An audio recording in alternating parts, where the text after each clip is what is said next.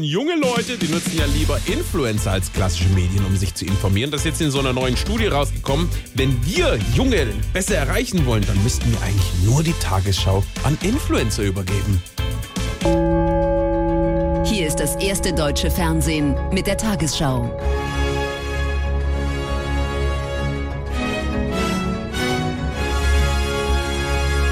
Heute im Studio Jenny 4000. Guten Abend, meine Followerinnen und Follower. Ich begrüße euch zur Tagesschau.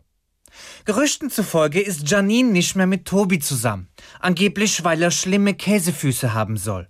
Wir schalten jetzt zu Leon, unserem Korrespondenten nach Berlin. Leon, kannst du uns mehr dazu sagen? Nein. Vielen Dank nach Berlin. Dieses Gespräch haben wir vor der Sendung aufgezeichnet. Hat Jasmin in ihrer Story einen Beautyfilter verwendet oder nicht? Mit dieser Frage befasst sich jetzt ein Untersuchungsausschuss, bestehend aus mir und meiner Freundin Tabea. Liebe Grüße an dieser Stelle, Süße. Sollte sich der Verdacht bestätigen, drohen Jasmin schlimme Konsequenzen. Dann werden Tabea und ich ihr nämlich entfolgen. Durchbruch in der Wissenschaft.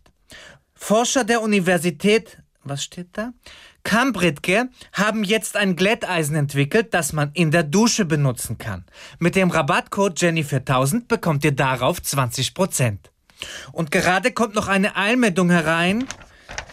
Tabea hat sich angeblich die gleichen Schuhe wie ich gekauft und ist damit nicht mehr meine beste Freundin, sondern eine dumme Nuss. Schönen guten Abend.